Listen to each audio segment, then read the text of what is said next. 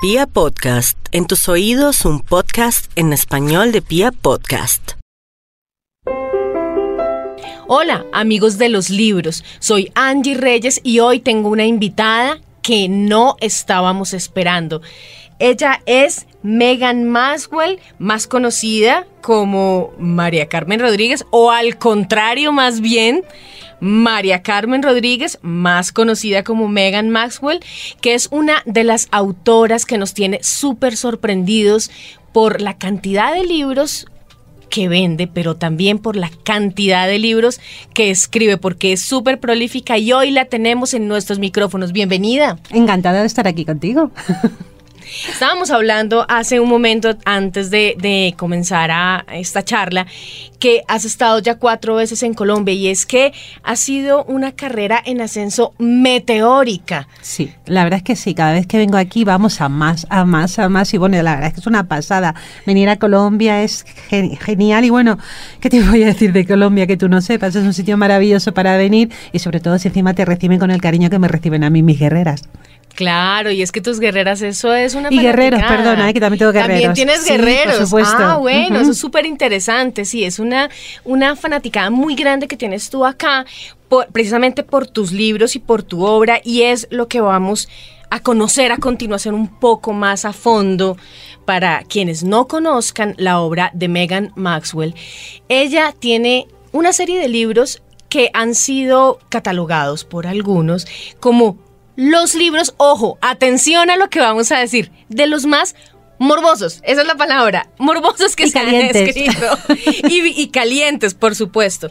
Y es que es una literatura erótica, pero va más allá del erotismo, va más allá, porque explora eh, algunas escenas, algunas escenas que de pronto de manera muy descriptiva llegan al lector y el lector, mejor dicho, queda como sorprendido y efectivamente no es apto para menores de 18 Exactamente. Y a mí te tengo que decir que no todo lo que escribo lo practico, porque todo el mundo piensa que todo lo que escribo lo practico, pero no, no, no, mi vida es muy normal, mi vida sexual es tan normal como la de cualquiera, lo que pasa que a la hora de escribir un libro erótico, pues hombre, tienes que meter escenas muy eróticas. Claro, y es verdad, y eso es lo que realmente tú haces, pues en esta, en esta obra que además abarca muchos libros que se relacionan entre sí, y que creas un universo con ellos de personajes que se repiten en uno y otro volumen y que interactúan entre sí, que tienen unas historias de amor eh, y de desamor entre ellos bien enredadas. Pero no vamos a contarles a los, eh, radio escuchas o a los que nos están escuchando en este momento, pues no les vamos a revelar mucho menos cuáles son las tramas de los libros, pero sí queremos hablar de tu historia tu historia como escritora, ¿no? Vale, pregunta, a ver, lo que te, a ver lo que te respondo yo, tu pregunta. claro, hace muchos años, según estuve por ahí como consultando, tú eras como pues una ama de casa, pero que también trabajabas, eras secretaria. Sí. En esa época, tú, ¿cuál era la relación que tenías con la escritura y con este tipo de libros? Vamos a ver.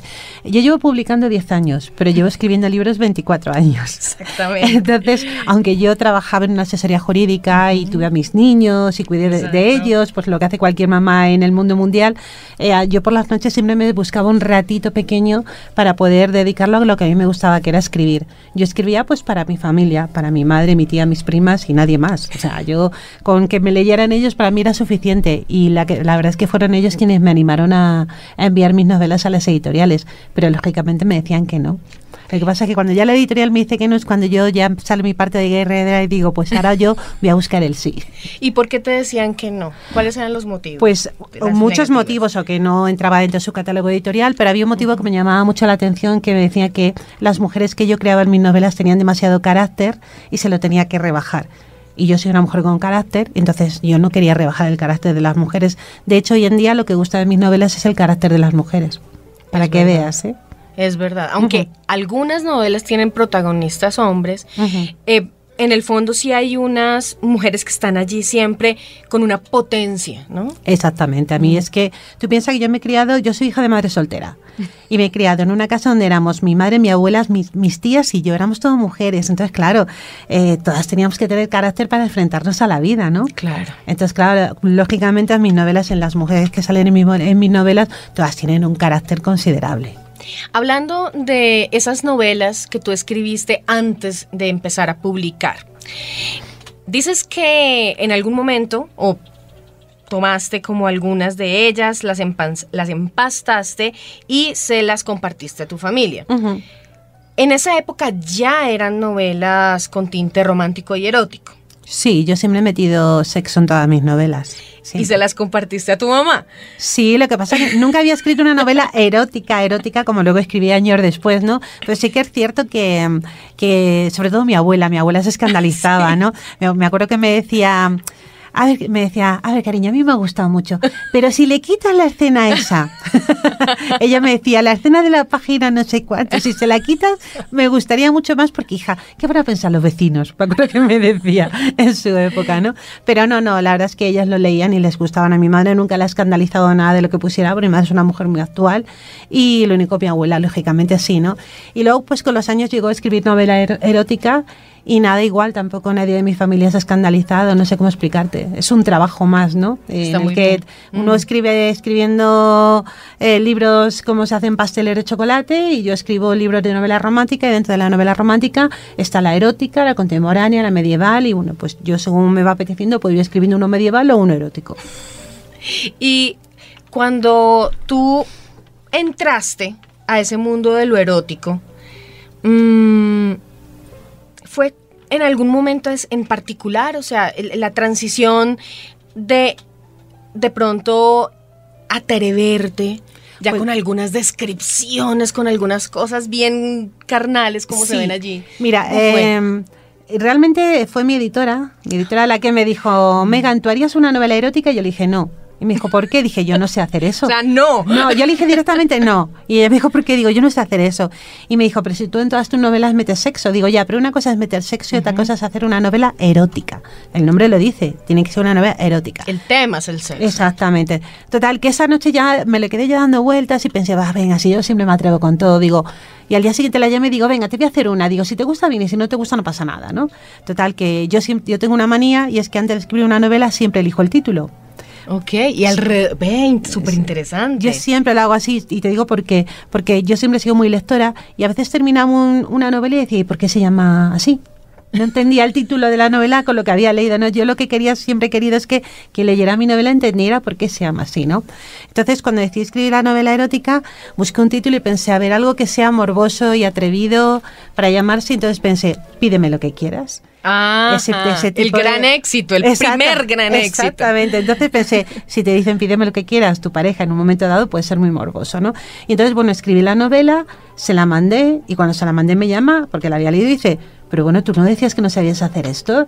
Digo, y yo le pregunté, ah, pero está bien. Y me dijo que si está bien. Dice, a mí me parece un bombazo. Ahora cuando lo saquemos veremos cómo funciona. Y mira, fue mi primer éxito a nivel de novela, de novela erótica. Pero esta novela, pídeme lo que quieras, eh, es una novela que, sí, bien, es eh, un éxito, pero no es la primera novela que tú publicaste. o sea, ya llevabas un tiempo publicando. Y esta editora que te la impulsó, ¿era la misma que venía trabajando contigo antes en las anteriores o tú ya habías dado el paso? No, yo ya había dado el mm. paso con otras editoriales más chiquititas y sí que es cierto que había publicado una con editorial, otra con otra editorial, hasta que Planeta, la editorial Planeta, llegó a mi puerta, me dijo, oye, pero ellos me, me contrataron al principio solamente para publicar en digital en, una esta digital que han sacado, un, nuevo sello. Una plataforma. Exactamente, y me dijeron, pero nada de papel. Y yo dije, bueno, bueno, bueno, pues mira, oye, no deja de ser planeta, ¿no?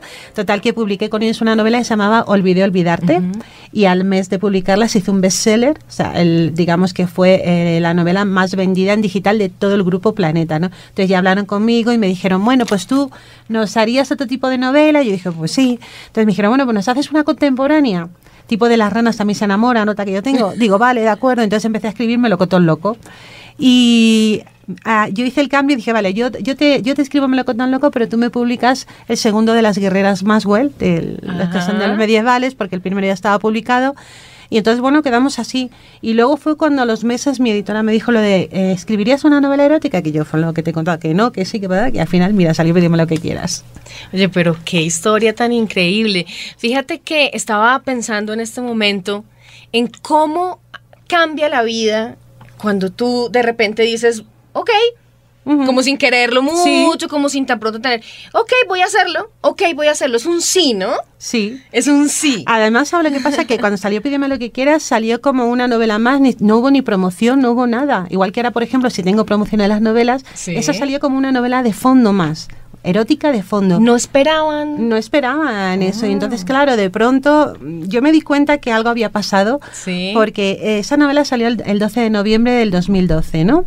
y, yo tengo una, yo tenía una página web que la sigo teniendo donde tenía todas mis novelas publicadas y hasta ese momento tenía 35.000 visitas.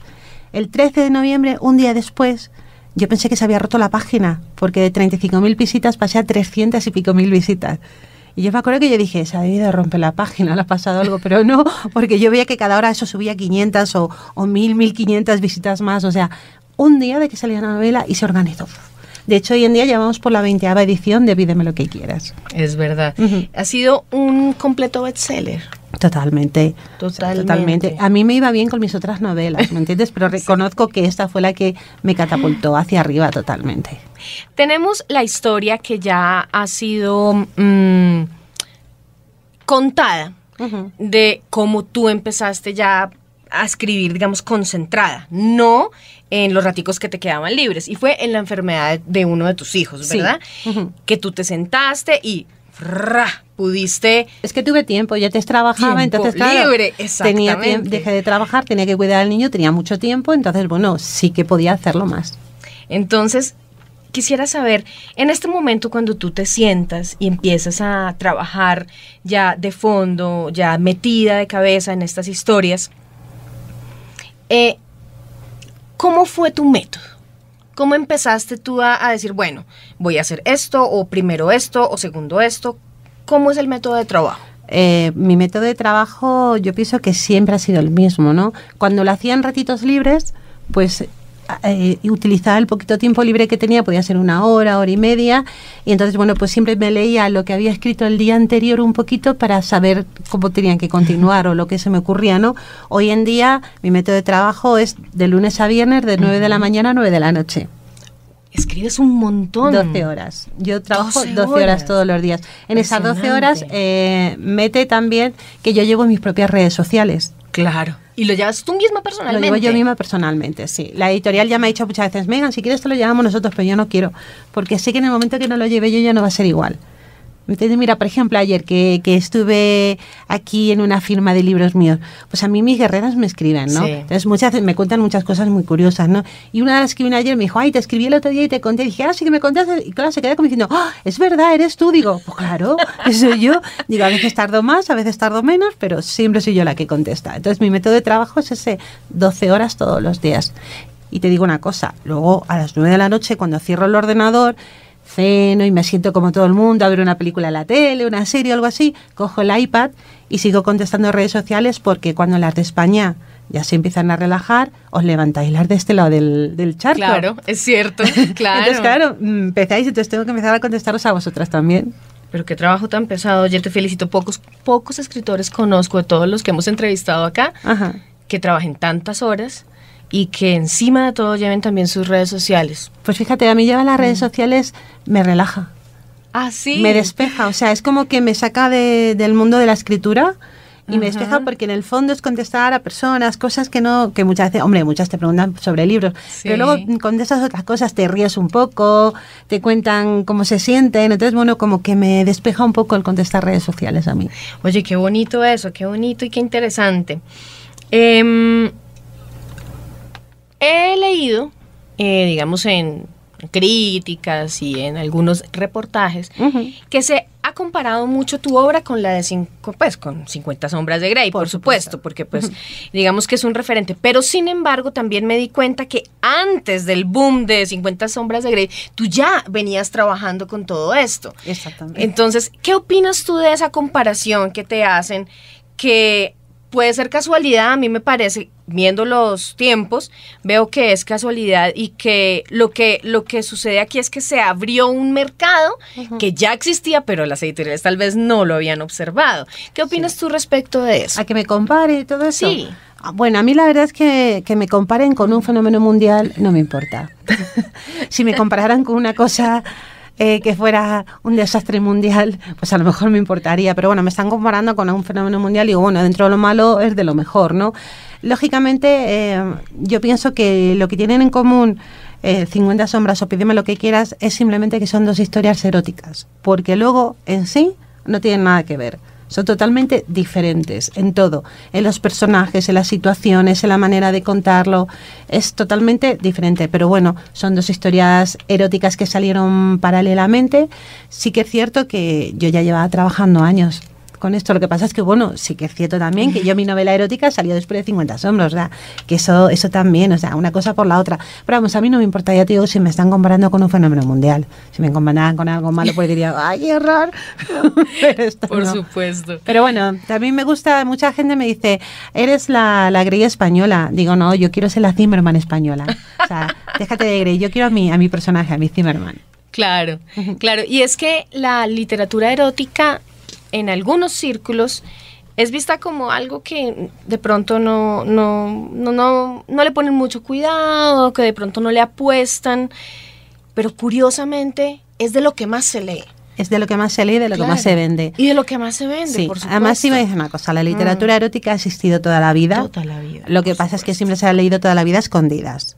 Ajá, leído toda la vida escondidas. ¿Cuántas veces? Mira, mi madre es no, mi madre es una superlectora de novela romántica. Es es cierto, y en la romántica hay muchos palos, lo que te decía, ¿no?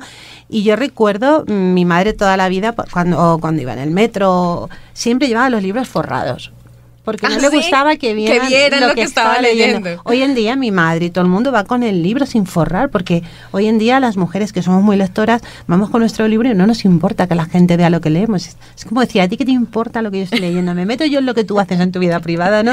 Entonces, realmente eso ha cambiado muchísimo. Claro, y eso es una fortuna porque también todos estos textos lo que hacen es que ayudan a desinhibir algunas cosas que los seres humanos tenemos reprimidas. El, sexo mm. es un tabú tremendo. Por supuesto. Va a ser durante muchísimos siglos, yo creo. Y va a seguir siendo. Bueno, yo pienso que sí, sí, porque además tú llegas el lunes aquí a la radio y dices, pues mira, este fin de semana está una barbacoa, y he comido tal, no sé qué, de cuánto, pero tú no llegas y dices, pues mira, este fin de semana he hecho un trío.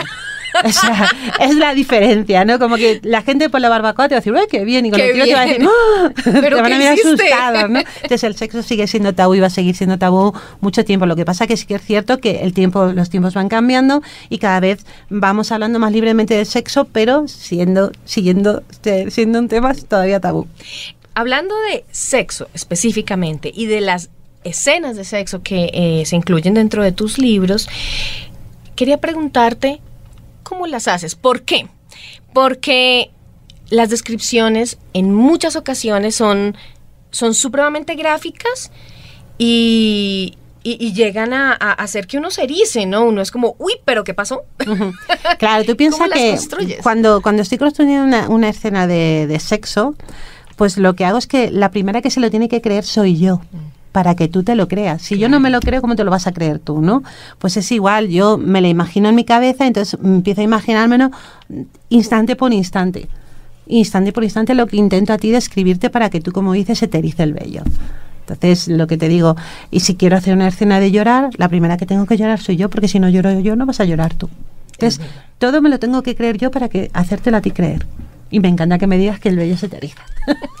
sí, por supuesto. Sí, me pasó, me pasó con esta, hablando pues de, ya que vamos a entrar en materia, aquí tenemos un par de novelas que tú vienes acá a promocionar también en Colombia y es parte de tu visita. Una de ellas es Bienvenida al Club, ojo al título, Bienvenida al Club Cabronas sin Fronteras. y la otra es la segunda parte de Yo soy Zimmerman, Eric Zimmerman, que eh, pues ya tenemos la primera parte y ahora ya tenemos la segunda que acaba de salir y que es eh, pues una saga también erótica de este personaje que es un hombre es para que para, para quien lo haya leído o quien no lo haya leído cuando he hablado antes de la serie pídeme lo que quieras es pídeme lo que quieras te lo está contando Judith Flores. En Yo soy Eric Zimmerman te está contando la misma historia pero desde el punto de vista del hombre. Exactamente. Con pídeme lo que quieras son cinco libros porque las mujeres nos enrollamos más. Con Yo soy Eric Zimmerman son dos porque los hombres se enrollan menos. Y crees que ya con este Sí, con, este, con, esto termina. Yo no te digo que en un futuro no vuelva a hablar de ellos, pero no de ellos en especial, sino porque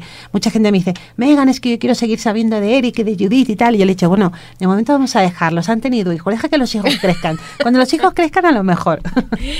Bueno, esta es una, una, bueno, digamos un par de libros que complementa esta famosísima saga que de les estábamos hablando en principio de la, de, la, de la entrevista, que se complementan y que es un universo que se crea, es un universo erótico. Pero quiero saber, este otro, cómo, cómo se engrana con todo este universo que tú has creado. Bienvenida al Club Cabronas sin Fronteras, pues es un, es un libro muy divertido te voy a contar un poquito nomás. Listo, ¿eh? Pues es, un, es la historia de cuatro amigas, ¿no?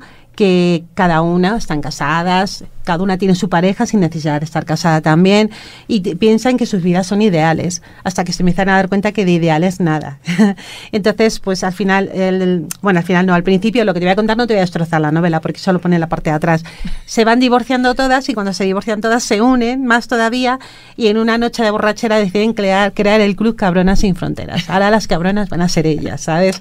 Entonces, ya no te cuento más, pero sí te voy a decir la moraleja de esta novela. La moraleja de esta novela es que muchas veces pagas con quien no lo merece lo que te ha hecho otra persona que es lo que les puede pasar a algunas de ellas, ¿no? Que el daño que le ha hecho otra persona, ella se lo está haciendo a otro que no lo merece para nada, ¿no? Entonces la moraleja es, ten cuidado con quien lo pagas porque a veces no lo merece para nada. Pero vamos, es un libro muy divertido, un libro donde las mujeres estamos muy presentes, un libro donde la amistad, sobre todo entre las mujeres, es increíble y un libro que habla de la vida en sí y te puedo asegurar que, bueno, en España ya salió hace dos meses, no, mes y medio, ya vamos por la tercera edición y muchísimas mujeres me dicen, yo soy del club de las cabronas sin fronteras, porque muchas se han divorciado y se han sentido como se sienten estas, estas chicas, se han sentido cuando se divorcian y luego cuando han empezado a salir con alguien, ¿no? Es como una transición que todas tenemos que pasar y todos tenemos que pasar, lo que pasa que en este caso yo no hablo de hombres, hablo de mujeres.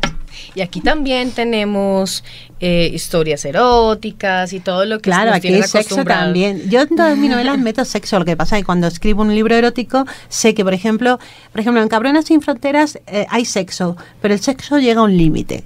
En los libros eróticos hay sexo, pero el sexo no tiene límite. Ok, es cierto, es cierto, porque se los puedo asegurar que uno, uno queda bastante impresionado con las escenas que, que aparecen, por lo menos en este, en este Zimmerman. Es bien, bien, bien eh, impresionante.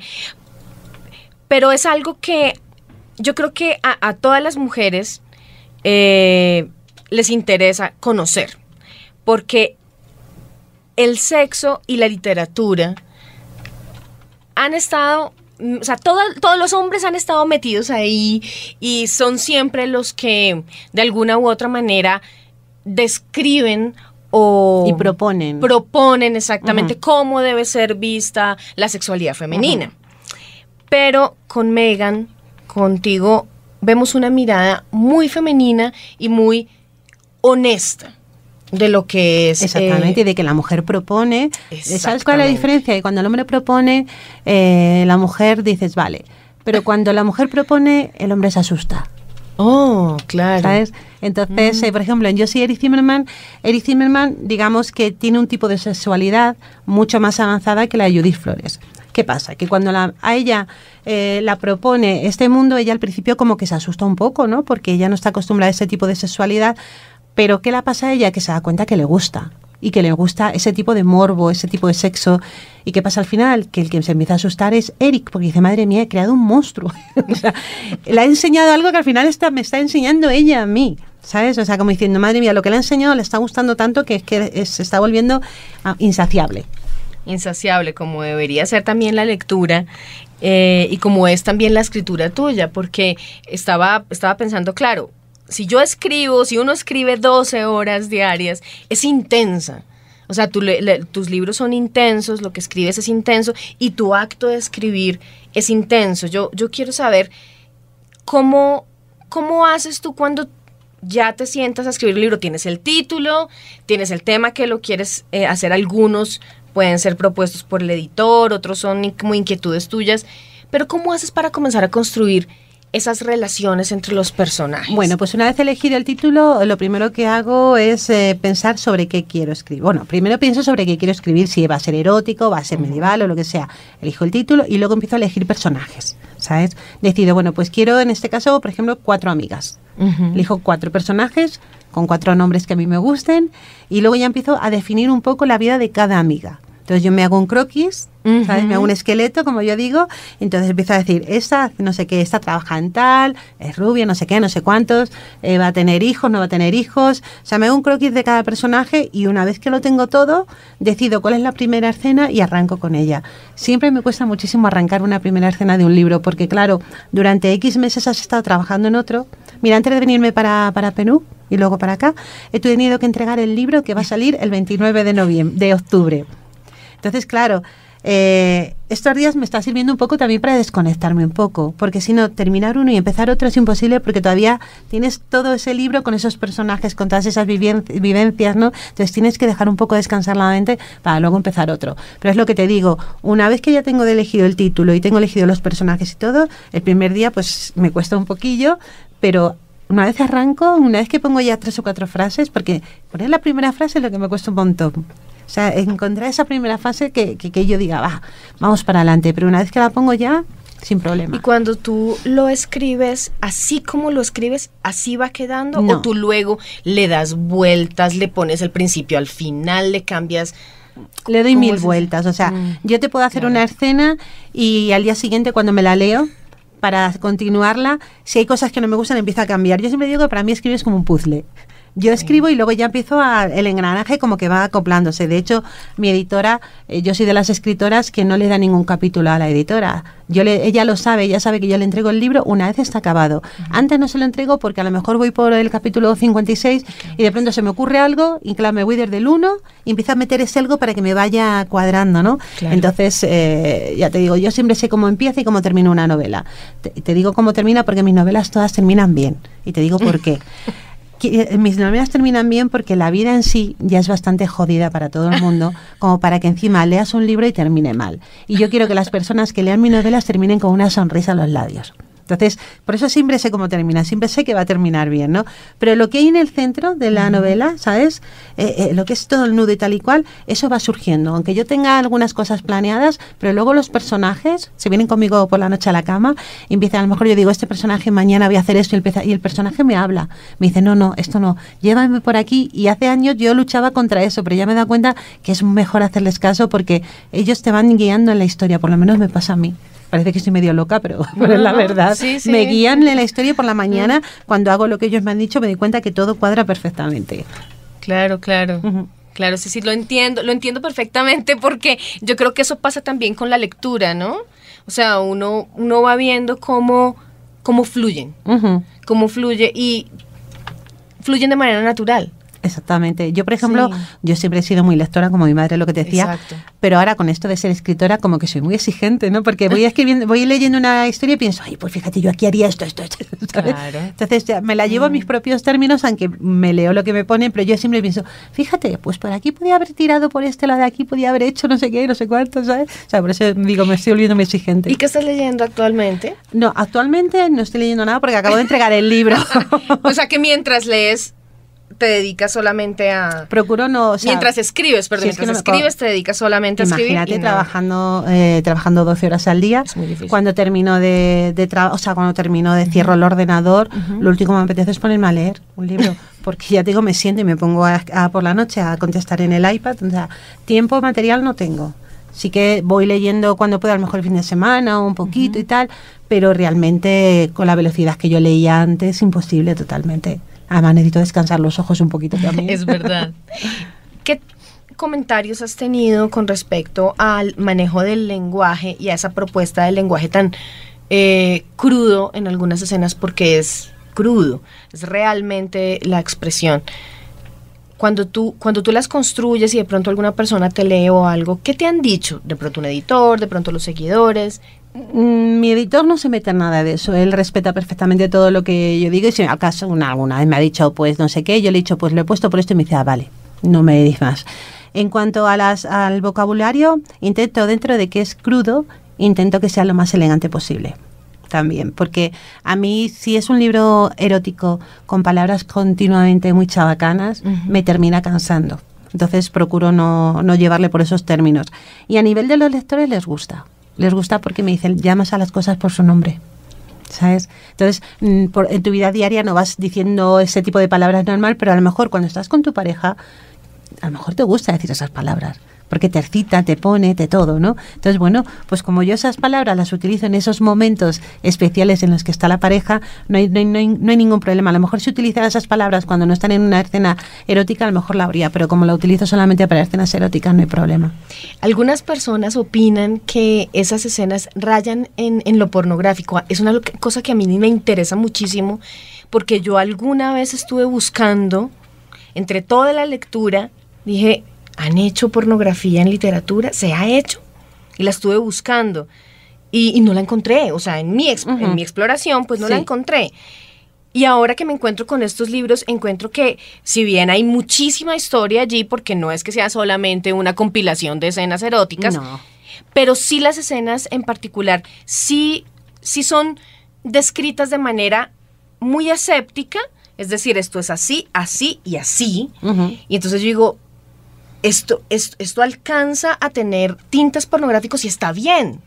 Pero es que está bien. estás leyendo una novela erótica. Claro. Es que si te compras un libro de, cómo se hacen las magdalenas de chocolate, entiendo que no te gustará que viniera que hablaran en plan de sexo, pero si te estás comprando una novela erótica, ya sabes lo que te vas a encontrar en una novela erótica. En una novela erótica no te vas a encontrar sino otra cosa que erotismo, morbo, pasión, delirio, te vas a encontrar todas esas cosas. Y a propósito, me encanta esa, esa similitud que haces tú con la cocina, porque eh, este tipo de escenas, así como una receta, provocan y tú dices, quiero prepararla. No es que ahora todo el mundo se vaya a poner a hacer las escenas, no. Pero sí tiene un efecto en el cuerpo, ¿no? Claro, si tú haces una receta, quieres que te salga rica, ¿no? Exacto. Pues yo, cuando hago una escena erótica, quiero que me salga rica. Porque si alguien la prueba, que le funcione y que lo pase bien, ¿no? Claro. Y también la imaginación, porque dicen que el órgano más importante a la hora de la excitación sexual es el cerebro. Exactamente. Además, te voy a decir una cosa, los hombres son más visuales y las mujeres somos más de cerebrales en el sentido de estar imaginando. A las mujeres nos encanta la imaginación. A las mujeres a lo mejor nos pones una película porno y a los cinco minutos estamos cansadas. Pero a la mujer leer e imaginar nos gusta muchísimo más y nos excita muchísimo más. Y es que estos libros precisamente apelan a eso, a la imaginación, eh, a construir esos mundos que de pronto muchas de nosotras hemos soñado, pero existen en la literatura. En la vida real de pronto es más complicado, pero en literatura están y personajes como Eric tan perfectos.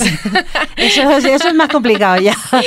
eso seguramente no los van a cuando me dicen, ¿dónde puedo encontrar un Eric Zimmerman? Digo, pues en el libro, pero una vez cierras el libro y se ha quedado. Digo, o sea que otro, por otro lado no te puedo decir. Y es una invitación a descubrir nuestros propios cuerpos como mujeres, a darnos la oportunidad de, ser atrevidas, ¿cierto? De a valorarnos y a querernos. Perfecto, muy bien, muy bien, es cierto, porque no hay que esconderlo, el sexo a las mujeres nos gusta y está bien. Claro que, claro que nos gusta, pero el problema es que a veces quien nos lo propone, nos lo propone de tal manera que no nos gusta y decir, bueno, déjame a mí. Es el cómo. Déjame a mí, exactamente, déjame a mí que vamos a probar de otra manera, ¿me entiendes? Y de eso tratan estos libros, de mujeres poderosas, mujeres poderosas que descubren su cuerpo, que se atreven a la sexualidad, que se valoran y que lo disfrutan. Y esta es la invitación que nosotros queremos hacer a las lectoras, a las guerreras que en este momento están escuchando este, este programa, que se acerquen, si no lo han hecho, a los nuevos libros que tiene ahorita Megan, eh, pues recién lanzaditos muchos de ellos y los que vienen. Y ya sabemos que viene uno en octubre, dijiste que se va a lanzar. Sí, por lo menos en España. Espero que lo traigan aquí también. Y llegar acá, llegar acá con un poquito de atraso, pero y que es erótico además.